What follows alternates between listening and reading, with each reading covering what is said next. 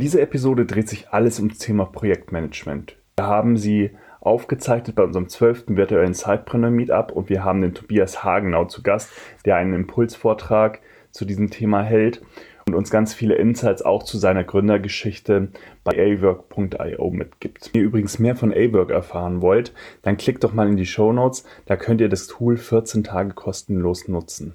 Ja, und am Schluss werden noch einige Fragen von den Teilnehmern beantwortet, was sicherlich auch nochmal ganz viele spannende Aspekte ja, beleuchtet. Also seid gespannt und jetzt viel Spaß mit dem Impulsvortrag von Tobias.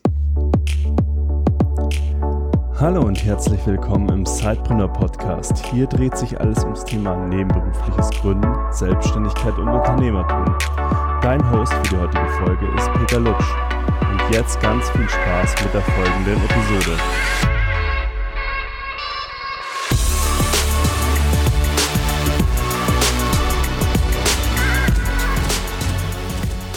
schön, dass du dir die Zeit genommen hast, äh, heute bei uns dabei zu sein und jetzt dann auch gleich deinen äh, dein Impulsvertrag halten wirst. Und jetzt stell dich doch gerne mal vor, ja, vielen Dank. Also vielen Dank erstmal für die Einladung. Schön, dass ich heute hier sein darf. Ähm, ich erzähle ja für mein Leben gerne über Projekte und Projektmanagement.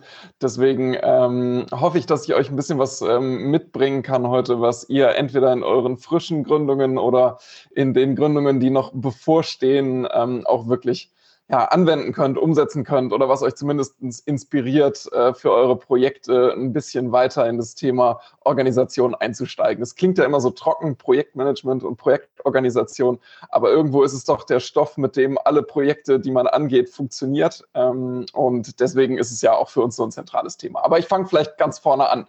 Ähm, ihr seid ja auch alle angehende Gründer oder habt gegründet nebenher, deswegen interessiert euch vielleicht auch ein kleines bisschen ähm, unser Gründungshintergrund und wie wir eigentlich zum Projektmanagement gekommen sind.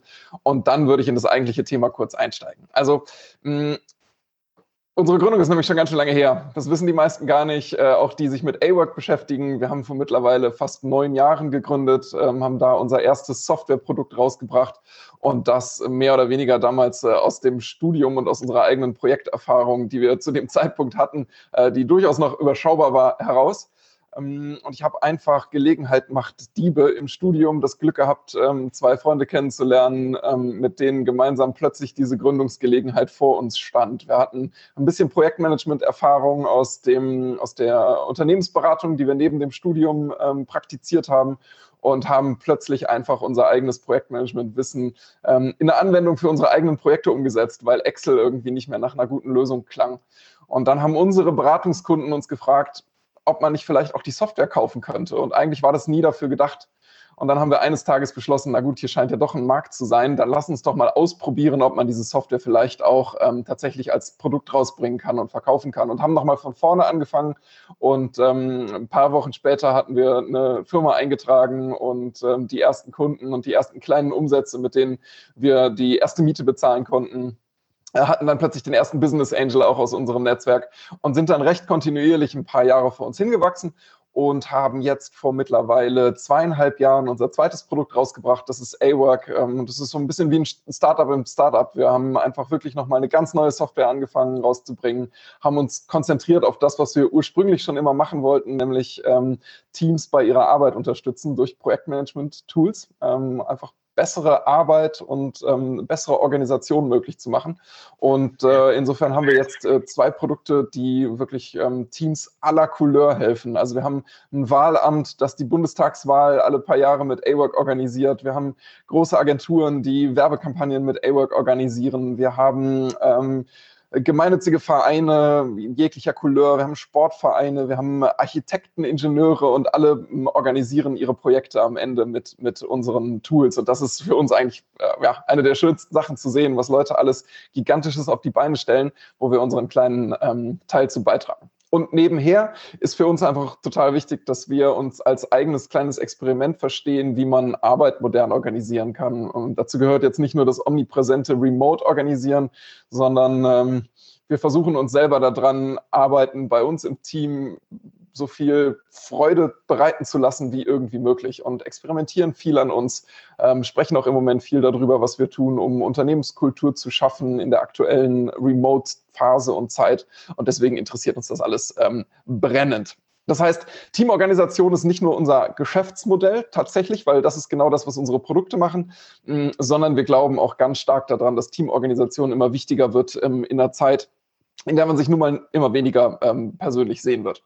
Und das haben wir bisher seit Gründung so mit 1600 Teams gemacht ungefähr, die mit uns arbeiten. Und vielen davon haben wir wirklich persönlich auch bei der Einführung ihrer Projektmanagement-Methoden geholfen. Das heißt, ähm, für unser ursprüngliches Produkt haben wir auch wirklich ein eigenes Beratungsteam, was jeden Tag Kunden dabei hilft, ihre ähm, Organisationsprozesse zu hinterfragen, die dann gegebenenfalls in der Software umzusetzen, aber auch ab und zu einfach nur darüber sprechen, wie kann man eigentlich Projekte besser organisieren.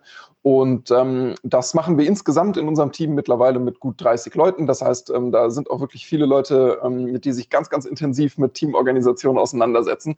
Und deswegen ähm, erzähle ich gerne, was wir dabei so lernen und was unsere Kunden machen, was funktioniert und was nicht. Und davon würde ich euch gerne ein bisschen was mitbringen.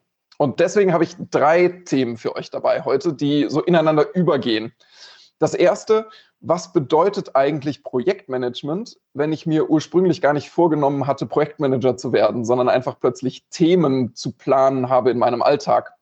Ist das das Gleiche? Ist das was anderes? Brauche ich Projektmanagement? Frage eins. Frage zwei, was heißt eigentlich Projektmanagement, wenn mein zentrales Projekt eigentlich mein Unternehmen oder meine Unternehmung oder meine Gründung ist, die ich gerade erst anstoße. Was bedeutet das eigentlich? Äh, bin ich dann gleich Projektmanager oder ähm, muss ich mir eigentlich nicht viel mehr Gedanken über Prozesse und Abläufe machen, damit ich in Zukunft mehr von dem machen kann, was ich heute tue? Also wo ist der Unterschied zwischen Projektmanagement und Prozessaufbau, wenn ich gerade gründe? Und Nummer drei, wenn ich mich denn dazu entschließe, wirklich äh, mich auch um die Methode meiner eigenen Organisation zu kümmern, mh, hm, was ist denn eigentlich die richtige? Sind agile Projektmanagement-Methoden, von denen alle sprechen, jetzt auf jeden Fall immer das, um was ich mich kümmern sollte? Oder tut es vielleicht auch ein ganz klassischer Zeitplan für mein Projektmanagement? Wo sind die Unterschiede? Was funktioniert für Gründer? Das ist Thema drei. Und genau so steigen wir jetzt auch einfach direkt ein. Und ähm, die beiden haben es eben schon angekündigt, wenn ihr Fragen habt, ähm, gerne alle in den Chat damit. Ähm, und wir nehmen uns hinterher jede Menge Zeit, um zu diesen Fragen auch gerne tiefer ins Detail einzusteigen. Es ist ja ein Impulsvortrag, das heißt, ich werde mich auf die Impulse stürzen und nicht so sehr auf die allerletzten Details. Das heißt, wenn ihr da Fragen habt, super, super gerne ähm, dann im Nachgang. Okay, Projektmanagement im Alltag ist Thema 1, habe ich gesagt. Hm, warum ist Projektmanagement eigentlich relevant, wenn ich einfach meine tägliche Arbeit versuche zu organisieren? Hm, ich, eine meiner, meiner ersten Projektmanagement-Trainerinnen hat mir den Floh ins Ohr gesetzt. Alles im Leben außer Zähneputzen ist ein Projekt. Merkt dir das, dann geht es dir besser im Leben. Und ähm, ich glaube, sie hat, sie hat einfach was, was Wahres gesagt. Ähm, wir, wir sind im, im Unternehmertum in der Situation, dass wir mit unglaublich viel Unsicherheit nicht nur durch die aktuelle Umgebung, sondern grundsätzlich immer umgehen. Und weil das so ist, tun wir gut daran, alles, was wir angehen, als gekapseltes Projekt, was wir versuchen ähm, zu planen, zu organisieren und zu einem guten Ergebnis zu führen, betrachten. Und nicht so tun, als wenn irgendwas die absolute Routine wäre. Deswegen sollte man sich ähm, in seinem Projekt und in seinem Alltag für alle Dinge, die man angeht, auf jeden Fall ein Ziel setzen, auf das man hinarbeiten kann. Das ist gut für die eigene Motivation denn in dem Moment, wo man das, was man tut, als Routine abstempelt, sinkt die Motivation sofort ins Bodenlose. Und ich kann mir vorstellen, dass der ein oder andere von euch neben seinem eigentlichen Job äh, im Moment überlegt zu gründen oder schon gegründet hat, weil es vielleicht auch ein bisschen langweilig ist und man was Spannenderes sucht. Und deswegen sind Ziele gut. Und Ziele ist, äh, oder ein festes Ziel ist eines der Charakteristika von einem Projekt. Und das zweite ist einfach für die bessere Organisation gerade wenn ihr nebenher noch einen eigentlichen Job habt, steht Organisation von eurem äh, Side-Projekt einfach im, im, im, im Fokus. Wenn ihr es nicht ordentlich organisiert, wird es wahrscheinlich nicht klappen. Und gerade in so Situationen wie eurer, in der man eben nicht 100 Prozent seiner Arbeitszeit mit seinem Hauptprojekt ähm, oder mit seinem Lieblingsprojekt ähm, äh, zubringen kann, ist es umso wichtiger, den Überblick zu bewahren, einen Ort zu haben, an dem man schnell und einfach den aktuellen Stand nachverfolgen kann, die nächsten Schritte dokumentieren kann und ganz stark priorisiert. Denn alles, was man gerne tun würde, kann man nie tun. Schon gar nicht, wenn das Projekt noch ein Nebenprojekt ist, dann wird man die wichtigsten Sachen identifizieren müssen. Und man muss eben mit anderen kommunizieren und zusammenarbeiten. Und all diese Dinge, die ich gerade genannt habe, sind genau die Problemstellungen, die Projektmanager seit Jahrzehnten lösen. Und deswegen ist es so wichtig, dass wir erkennen, dass im Projektmanagement Managementmethoden und Vorgehensweisen schon seit Jahrzehnten vorliegen und immer wieder verbessert wurden, die genau die Herausforderungen angehen, die man hat, wenn man gründet, ob das nun hauptberuflich oder nebenberuflich oder wie auch immer ist. Das sind genau die Dinge, um die man sich kümmern muss. Und deswegen finden wir im Projektmanagement viele Methoden, auch wenn wir vielleicht sagen, naja, Projekt ist meine gesamte Arbeit, es ist alles ein Projekt. Ähm, ich will einfach nur das organisieren, was ich jeden Tag tue. Deswegen tut man trotzdem gut daran, sich um das Projektmanagement zu kümmern. Und weil das aber nun mal die tägliche Arbeit ist und vielleicht nicht immer der Brückenbau, ja, das klassische Projektmanagement-Projekt aus der Projektmanagement-Lehrbuch-Literatur, äh, deswegen nennen wir das auch meistens nicht mehr Projektmanagement. Unser Tool ist zwar ein Projektmanagement-Tool, weil das ist das, was Leute googeln und deswegen nennen wir es so, aber eigentlich würden wir das lieber anders nennen, und zwar Workmanagement. Das ist Genau das Gleiche, nur übertragen von einmal ablaufenden Projekten auf das, was wir alle jeden Tag tun. Das heißt, wenn ihr irgendwo das Thema Workmanagement wiederfindet, und das ist auch ein bisschen ein Trendthema, weil es immer mehr aufkommt und immer mehr ähm, ja, bekannt wird, dann könnt ihr das eigentlich so verstehen wie die Methoden des klassischen Projektmanagements übertragen auf das, was wir alle jeden Tag versuchen zu organisieren. Und ähm, genau mit Workmanagement beschäftigen wir uns eigentlich nicht unbedingt mit klassischem Projektmanagement. Und damit kommen wir zur zweiten Frage. Wo ist jetzt eigentlich der Übergang zwischen Projekten, gerade wenn ich gründe, und dem, was ich an Unternehmensaufbau, an Prozessaufbau ähm, betreibe? Und warum ist das überhaupt eigentlich relevant? Fangen wir vorne an. In jeder Gründung gilt, Ressourcen sind super knapp. Ich habe einfach keine Zeit und auch irgendwann muss ich auch mal schlafen und deswegen kann ich nicht alles tun, was ich vorhabe. Damit es vorwärts geht und damit ich mich weiterentwickeln kann und mein Projekt weiterentwickeln kann, darf ich eigentlich alles nur einmal ausprobieren und danach muss ich es schon zum Standard gemacht haben und am besten wegautomatisieren, damit ich mich um das nächste Thema kümmern kann. Das heißt, ich muss auf Qualität und Standards und ja, Automatisierung achten. Warum ist Qualität eigentlich alles in diesen Projekten? Hm, da kann man jetzt viel drüber sprechen. Wenn ich qualitativ schlechte Arbeit leiste, dann wird sie keiner kaufen ja, stimmt. Aber es gibt auch noch drei abstraktere, viel grundsätzlichere Gründe, warum ich so sehr darauf achten muss, dass das, was ich abliefere in Gründungsphasen, auch wirklich qualitativ gut ist. Grund Nummer eins nenne ich immer gerne die Insel der Qualität. Alles, was da draußen produziert wird, ist in der Regel so mittelmäßig gut die meisten Sachen, die man da draußen findet, an Content und an Produkten und an Sachen, die gelauncht werden und an Sachen, die erzählt werden, sind alle so mittelmäßig tiefgründig, mittelmäßig gut dargeboten, mittelmäßig gut aufbereitet und deswegen findet man nichts. Das ist so ein bisschen der Ozean der Beliebigkeit. Ist jetzt sehr gemein, aber macht alle euren LinkedIn-Feed aus auf, dann ist das meiste, äh, werdet ihr wissen, wovon ich rede. Und dann gibt es jeden hundertsten Post die eine Sache, die wirklich qualitativ so gut ist, dass sie mir im Gedächtnis bleibt, dass ich den Link klicke, den Artikel lese, was daraus gelernt habe und ähm, mir auch noch merke, wer es geschrieben oder veröffentlicht hat. Das ist jetzt mal auf Content bezogen. Bei Produkten ist es nicht anders. Nehmt Bücher, die ihr lest oder was auch immer. Und deswegen ist es so wichtig, dass man darauf achtet, gerade am Anfang, dass alles, was man tut, so gut ist, dass es sich Leute merken. Denn nur so kann man damit herausstechen und ähm, auch ja, die Masse überleben. Und nur dann kann man wachsen. Denn wenn man was produziert, was am Ende nicht qualitativ wirklich top ist, verbringt man immer mehr Zeit damit, die eigenen Fehler auszubügeln. Bestes Beispiel ist unser eigenes Produkt. Wenn das nicht von vornherein fehlerfrei oder zumindest größtenteils fehlerfrei ist, dann verbringt unser ganzes Team irgendwann seinen Tag damit, die Fehler auszubügeln und Bugs zu fixen den ganzen Tag. Und dann kommen wir nie dazu, Neues zu schaffen. Und abstrakt gesprochen gilt das für jede Gründung. Wenn ich mich damit äh, beschäftige, meine eigenen Fehler auszubügeln, komme ich zu nichts. Und zu guter Letzt, wenn ich mich immer nur damit beschäftige, meine eigenen Fehler auszubügeln oder immer wieder das Gleiche mache, wie so, meine eigener, mein eigener Roboter, dann lerne ich nichts. Das heißt, ich komme auch als Gründer nicht weiter. Und ich kann mich auch nicht um Neues kümmern. Ja, und das macht auch irgendwann keinen Spaß mehr. Das heißt, der Grund, weshalb viele gründen, fällt dann einfach weg. Und deswegen ist ein Projekt beim ersten Mal wirklich noch ein klassisches Projekt, wenn ich es durchführe. Beim zweiten Mal müsste es eigentlich schon der Entwurf oder die Blaupause für die Zukunft sein.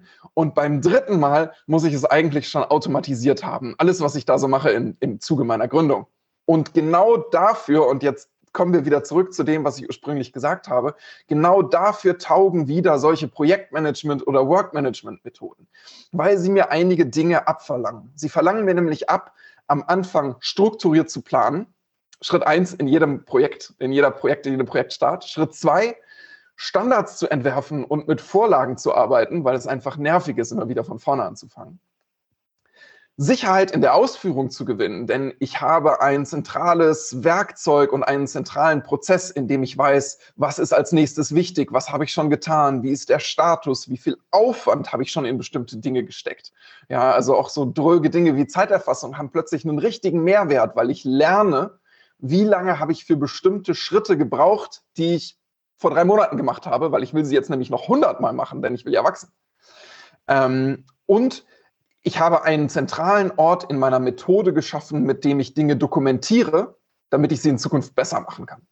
Also strukturierte Planung, Standards und Vorlagen, Sicherheit in der Ausführung, Dokumentation und Verbesserung von den Sachen, die ich tue sind vier ganz, ganz klassische Schritte im Projektmanagement oder Workmanagement, die dafür sorgen, dass ich erfolgreicher bin in meiner Arbeit. Und deswegen lohnt es sich, sie auch systematisch anzugehen. Mm, in einem passenden Werkzeug. Ja, am Anfang kann das ein sehr einfaches Werkzeug sein. Ja, ich will, bin kein Excel-Fan, aber am Anfang tut es oft die Excel-Tabelle. Und dann irgendwann in richtigen Werkzeugen, die darüber hinausgehen, äh, wie zum Beispiel A-Work oder andere Tools, ähm, die dafür da sind, solche Prozesse zu organisieren. Und dann fragt man sich, okay, habe ich jetzt gekauft, ist in Ordnung. Er redet viel über, warum äh, Projektmanagement-Methoden so sinnvoll sind. Und ja, ja, verstehe ich alles, weniger Fehler machen, dann funktioniert es besser, was ich davor habe. Okay. Und dann fängt man an zu googeln, wie funktionieren denn Projektmanagement-Methoden eigentlich wirklich? Und dann stellt man fest, es gibt mehr Projektmanagement-Methoden, als man jemals in seinem Leben Projekte machen wollte. Welche sind denn jetzt die richtigen? Naja, von vorne angefangen, die, der große Unterschied, der im Moment ja auch ach, schon seit langem, aber der immer noch heiß diskutiert wird, was ist eigentlich ein agiles Projekt und was ist eigentlich klassisches Projektmanagement nach der guten alten Projektmanagement-Lehre? Und warum ist eigentlich äh, davon die Rede, dass agil für Startups oft viel, viel besser ist und man von klassischer Projektplanung die Finger lassen sollte? Schauen wir mal. Also die Vorteile agiler Projekte sind, und vielleicht sollte man das nochmal vorwegnehmen, äh, was, was agile Projekte von klassischem Projektmanagement unterscheidet. Ganz böse gesprochen, agile Projekte funktionieren in der Regel wie klassische Projekte, nur ohne den Zeitplan. Und jetzt gehen mir alle agilen Projektmanager natürlich sofort an die Gurgel. Das ist natürlich völlig falsch dargestellt. Aber am Ende, glaube ich, liegt in diesem kurzen Satz viel Wahrheit. Agile Projekte kommen oft ohne Zeitplan aus. Und das macht die Methodik so grundlegend hilfreich, wenn ich nicht weiß, wann mein Projekt zu Ende ist. Wie zum Beispiel bei der Gründung. Hoffentlich ist es nie zu Ende. Was soll ich also einen großen lebenslangen Zeitplan mit Meilensteinen anlegen, wenn ich nicht weiß, wann meine Gründung zu Ende ist. Ich brauche eine Methode, die mir jede Woche, jeden Monat, jedes Quartal neu sagt, was als nächstes eigentlich gerade wichtig ist und mir dabei hilft, das erfolgreich abzuwickeln. Und genau das bringen agile Methoden. Das heißt, ich kann mich hervorragend von Etappe zu Etappe hangeln. Ich kann ähm, für große Projekte, die ähm, wie ja die eigene Gründung ablaufen, einfach eine Liste füttern mit Dingen, die irgendwann zu tun sind und mir dann Gedanken machen, was ich eigentlich als nächstes tue. Und genau das zeichnet ja einfach Entrepreneurship auch aus. Was brauche ich also und wie gehe ich es an, wenn ich sage, klingt einleuchtend, ich möchte jetzt mich selber agil organisieren? Und da gibt es eigentlich drei wesentliche Bestandteile. Und auch da, ich halte mich überhaupt nicht an die Lehrbuchbegriffe. Ähm, ich erkläre einfach, wie ich der Meinung bin, dass man es am einfachsten verstehen kann. Man braucht erstens einfach eine endlose To-Do-Liste, in die man alles reinschreiben kann, von dem man meint, dass man es unbedingt irgendwann machen sollte. Man spricht auch vom Backlog. Jeder, der Software entwickelt, weiß, ein Backlog ist einfach eine Liste von Dingen, die ich irgendwann mal gerne implementieren möchte aber ich kann nicht alles machen und ich weiß auch nicht, wann ich das alles machen soll, aber ich weiß, was ganz oben in meiner Liste steht. Und deswegen brauche ich Nummer zwei in den äh, agilen Methoden, ich brauche eine sinnvolle Art und Weise, meine To-Do-Liste zu sortieren, damit die wichtigen Sachen, die ich jetzt als nächstes tue, ganz oben stehen. Und dann kann ich nämlich hergehen und mir einfach die wichtigsten Sachen von oben runternehmen und die abarbeiten. Wer viel über agile Projektmanagement-Methoden spricht, wird auch immer dabei landen, dass man sich zum Beispiel in Sprints organisiert oder Scrum verwendet oder all solche Dinge. Aber am Ende geht es immer nur um das Gleiche. Es geht darum, alles aufzuschreiben, was man machen will, die wichtigsten Sachen oben abzuschöpfen und dann strukturiert zu bearbeiten. Und wenn man damit durch ist, setzt man sich einen festen Zyklus, in dem man darüber reflektiert. Was ist gut gelaufen? Wie kann ich meinen Projektprozess noch besser organisieren? Und wie kann ich weiter dafür sorgen, dass in meiner To-Do-Liste, in meinem Backlog die wichtigsten Sachen drinstehen? Und das ist Teil drei in dieser Methodik. Ich brauche einen Prozess zur Reflexion. Und gerade wenn ich alleine bin oder nur in einem ganz, ganz kleinen Team bin, ist das in der Regel das Schwierigste. Ich muss mir nämlich Zeit nehmen, mich hinsetzen und darüber nachdenken, was ich in der letzten Zeit gut und schlecht gemacht habe. Aber das macht aus meiner Sicht einen guten, agilen Projektplan aus. Und wann macht es keinen Sinn? Wenn ich Projekte habe, von denen ganz viele andere Leute abhängig sind wenn ich Projekte habe, die auf einen Zeitplan ähm, aus sind, wenn ich Events organisiere. Ich kann ja mal als äh, Hochzeitsplaner versuchen, dem Hochzeitspaar äh, zu erzählen, dass ich das alles so ein bisschen agil organisiere und mal gucken, was bis zur Veranstaltung noch alles so fertig wird und was uns halt nicht in den Sprint passt, machen wir halt nicht. Dann wird es wahrscheinlich mein letzter Auftrag gewesen sein. Das heißt, es gibt einfach Projekte, die sind intrinsisch völlig ungeeignet für agile Planung. Und ich glaube, das muss man erkennen.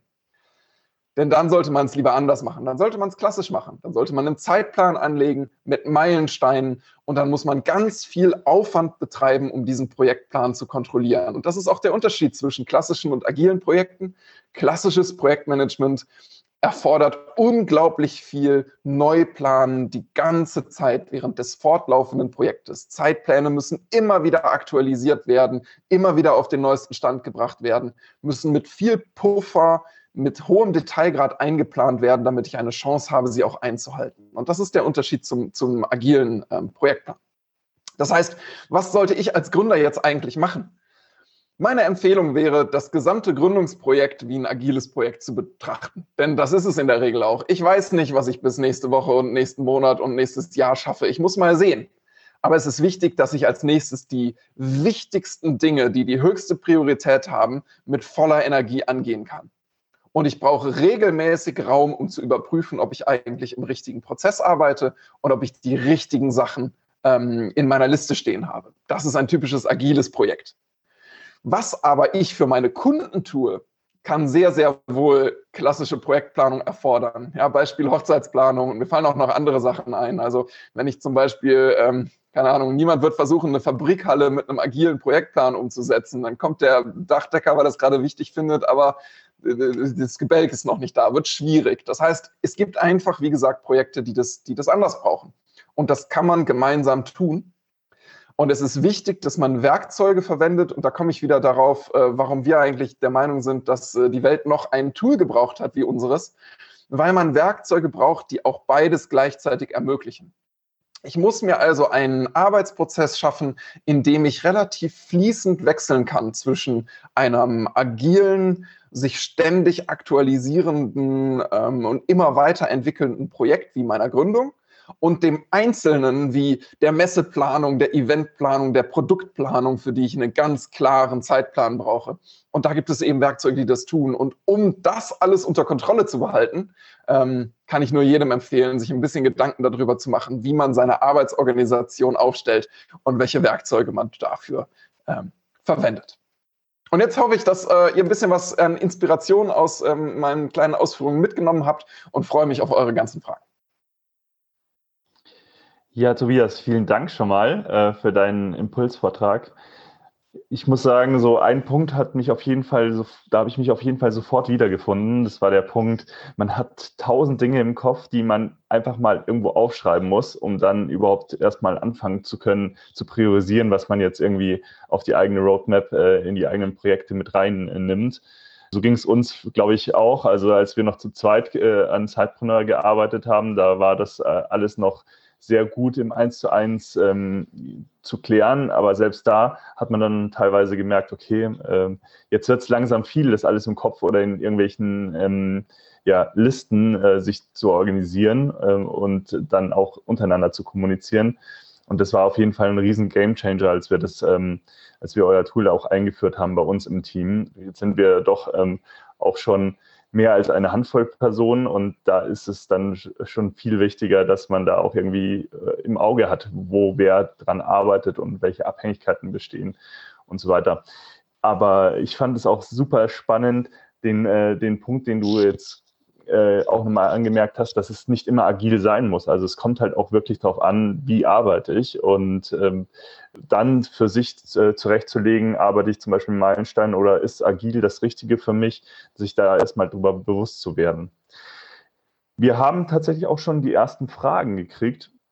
Und wenn ihr da auch noch Fragen habt, packt sie bitte gerne in den Chat. Ich lese sie dann vor und Tobias wird sie beantworten, so gut er das kann.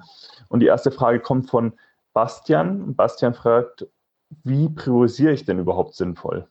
Berechtigte Frage und ähm, es gibt nicht, natürlich gibt es nicht die eine Antwort darauf, wie priorisiere ich sinnvoll. Hm, wer, ähm, es gibt ja viele Methoden auch da draußen, die bei der Priorisierung helfen können. Eine, die auf jeden Fall, wenn man sich damit noch nie näher beschäftigt hat, finde ich als Grundlage immer hilft, ist die berühmte Eisenhower-Matrix ähm, aus den Dingen, die besonders dringend sind, versus den Dingen, die besonders wichtig sind.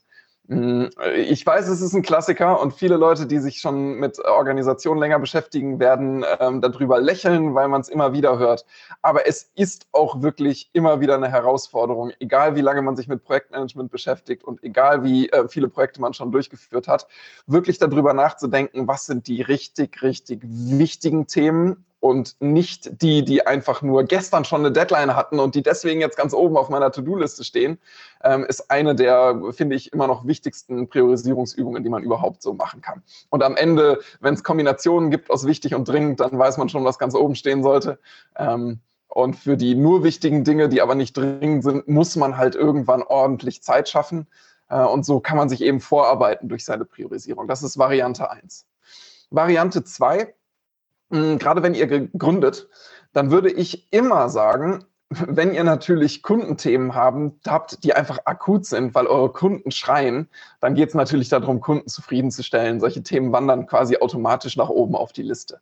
Aber direkt an Platz zwei würde ich all die Dinge packen, die, ich spreche mal von Assets, also die irgendwelche Dinge erzeugen im Unternehmen, die ihr später wiederverwenden könnt, wo ihr etwas schafft, was einen Wert hat, den ihr vielleicht als Vorlage verwenden könnt, den ihr für euer Marketing verwenden könnt, den ihr in euer Produkt einbaut. Was auch immer also, wenn ihr es gemacht habt, wiederverwendbar ist oder euch etwas bringt, das sollte ganz oben auf die Liste. Ist auch eine Faustregel, ist auch super unkonkret. Hm, aber wenn man wirklich seine To-Do-Liste danach durchgeht, wird man merken, ähm, wie oft man das doch im Alltag ignoriert. Vielleicht mal so als zwei Tipps. Es gibt noch tausend andere, aber das mal so als zwei. Ja, dann äh, ist die Frage von Susanne aufgekommen, sind OKRs mit klassischem Projektmanagement vereinbar? Hast, hast du da okay, vielleicht, vielleicht Erfahrung? Als kurzen Hintergrund, was OKRs überhaupt sind, als kleine Einleitung. Ähm, also da ähm, hat Susanne direkt nach einer konkreten Managementmethode gefragt.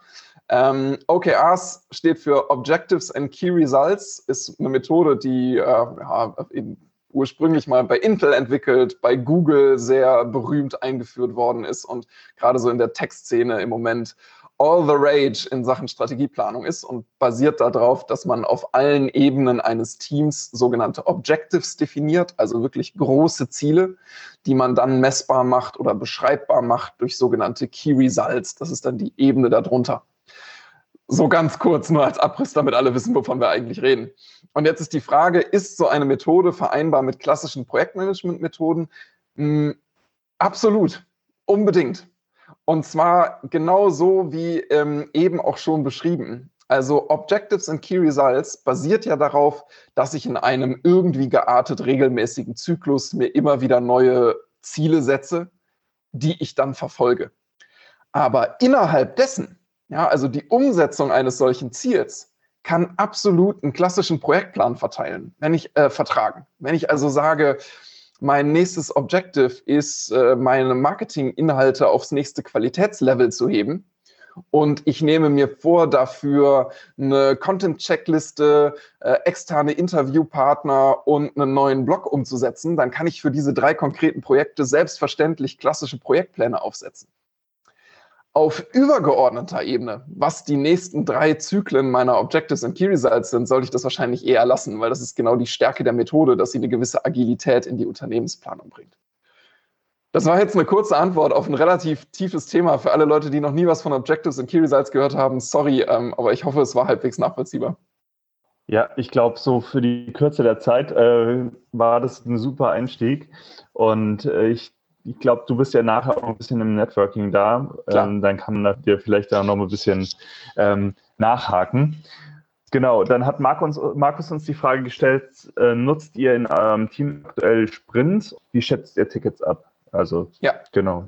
Unterschiedlich wir haben unterschiedliche Teams, die ganz unterschiedliche Arbeitsmethoden verwenden, was auch vielleicht interessant ist, weil äh, wir uns ja auch intern ganz viel damit beschäftigen, was ist eigentlich eine richtige Arbeitsmethode und die auch oft über den Haufen werfen und für unter, unsere unterschiedlichen Teams bei unterschiedlichen Organisationsmethoden gelandet sind. Unser ähm, Development-Team, also die, die Software-Seite des Ganzen, ähm, arbeitet relativ klassisch im Scrum das heißt, ähm, dort werden ähm, zwei bis vier Wochen Sprints ähm, bearbeitet, je nachdem, worum es da genau geht. Ähm, da gibt es einen ganz normal am Anfang eine, eine entsprechende Sprintplanung und wo, wo einmal Themen aus dem Backlog entnommen werden, in den Sprint zur Bearbeitung gekippt werden, dann abgearbeitet werden und am Ende gibt es eine Retro. Ziemlich genauso, wie ich das eben beschrieben habe in agilen ähm, Prozessen. Und jetzt die Frage, wie schätzen wir dann die Größen dieser einzelnen Tickets sozusagen ab? Hm, das machen wir tatsächlich nicht mit, ähm, nicht mehr mit den klassischen Methoden. Da gibt es ja viel, Fibonacci, genau, T-Shirt-Größen. Äh, es gibt auch dieses schöne Schätzpoker. Ich weiß nicht, ob ihr das kennt. Da legt man so Karten verdeckt vor sich und dann muss das ganze Team gemeinsam Karten aufdecken und dann wird der Durchschnitt gebildet. Fancy Sachen. Ehrlich gesagt, ähm, unser, unser CTO nimmt sich die Tickets vor und schreibt eine Zahl dahinter. Und wenn die mehr oder weniger mal daneben liegt, ist es nicht so schlimm. Aber diese Schätzprozesse im Team dauern einfach ewig. Der Zeitaufwand ist für uns die zusätzliche Genauigkeit nicht wert gewesen. Deswegen lassen wir es einfach äh, und sind damit relativ happy. Vielleicht eine Frage, die da vielleicht anschließt. Ähm, jetzt ist es ja bei euch zum Beispiel im Tool auch möglich, äh, sein, seine Zeit zu tracken. Würdest du da auch vorschlagen, dann ähm, repetitive Aufgaben einfach von dieser Zeitschätzung dann auch ähm, in die Planung einzubeziehen? Also wenn ich jetzt zum Beispiel weiß, durchschnittlich, ich habe den Task jetzt äh, zwei, dreimal abgearbeitet und durchschnittlich hat er die Zeit gebraucht, dass ich mir das so in meiner Zeitplanung dann für die nächsten Male mit übernehmen kann? Ja, also kann ich nur empfehlen. Es gibt verschiedene Anwendungsfälle, in denen ich ein Riesenfan von Zeiterfassung bin. Anwendungsfall 1 ist genau das. Ich möchte, also das mache ich auch selber manchmal, ich erfasse nicht kontinuierlich meine Zeiten, aber ich nehme mir manchmal drei Monate, wo ich wirklich alles erfasse, von vorne bis hinten, auch meine ganzen Kalendertermine in A-Work übertrage und so, weil ich einfach wissen will, womit habe ich meine Zeit verbracht, ähm, wo habe ich sie verschwendet, mit welchem Projekt verbringe ich mehr, als ich dachte, ist gerade in so einer Gründungsphase sehr, ähm, ist gut für die Selbsterkenntnis und für die, für die Selbstoptimierung, wenn man das gerne macht. Ähm, und Nummer zwei ist, wenn ich genau wiederkehrende Projekte besser schätzen will und vielleicht auch besser anbieten will. Gerade all die von euch, die im Dienstleistungsberatungsagenturbereich in irgendeiner Form unterwegs sind, zu wissen, dass ich für einen bestimmten Prozess ganz banal Bau einer Landingpage in WordPress oder so. Ja, wenn ich weiß, wie lange ich dafür brauche, recht exakt, dann kann ich besser anbieten, kann meine Angebote besser kalkulieren, kann besser einschätzen, wie viel, wie lange andere dafür brauchen. Und auch da würde ich dann empfehlen, sowas mal zu erfassen, zwei, drei, vier, fünf Mal und danach weiß ich es einfach. Okay, jetzt schaue ich gerade mal. Jetzt ist es keine Frage gerade mehr im Chat. Ähm, habt ihr noch Fragen? Weil dann könnt ihr, hättet ihr jetzt die Gelegenheit, das noch in den Chat reinzupacken es kam noch die Frage, ab wie vielen Teammitgliedern lohnt sich A-Work? Also ab wann sollte man darüber nachdenken? Ähm, tatsächlich haben wir wirklich auch ganz, ganz viele, die alleine loslegen mit A-Work. Wenn ihr nie den Plan habt, in einem Team zu arbeiten, sondern wirklich für immer alleine bleibt, dann würde ich sagen, sind die Methoden genauso sinnvoll, aber dann braucht ihr A-Work wahrscheinlich nicht unbedingt.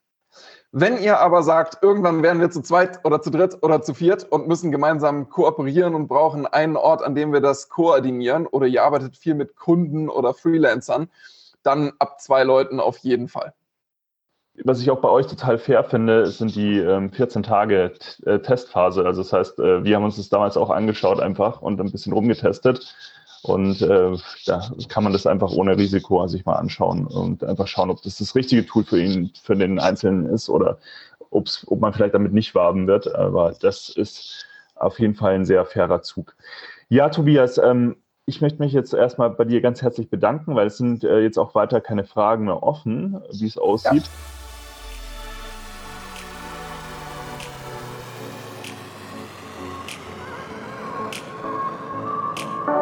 Du willst noch mehr Tipps, Tricks und dich mit anderen Zeitpreneuren vernetzen? Dann komm doch einfach in unsere Facebook-Community. Den Link dazu findest du in den Show Notes.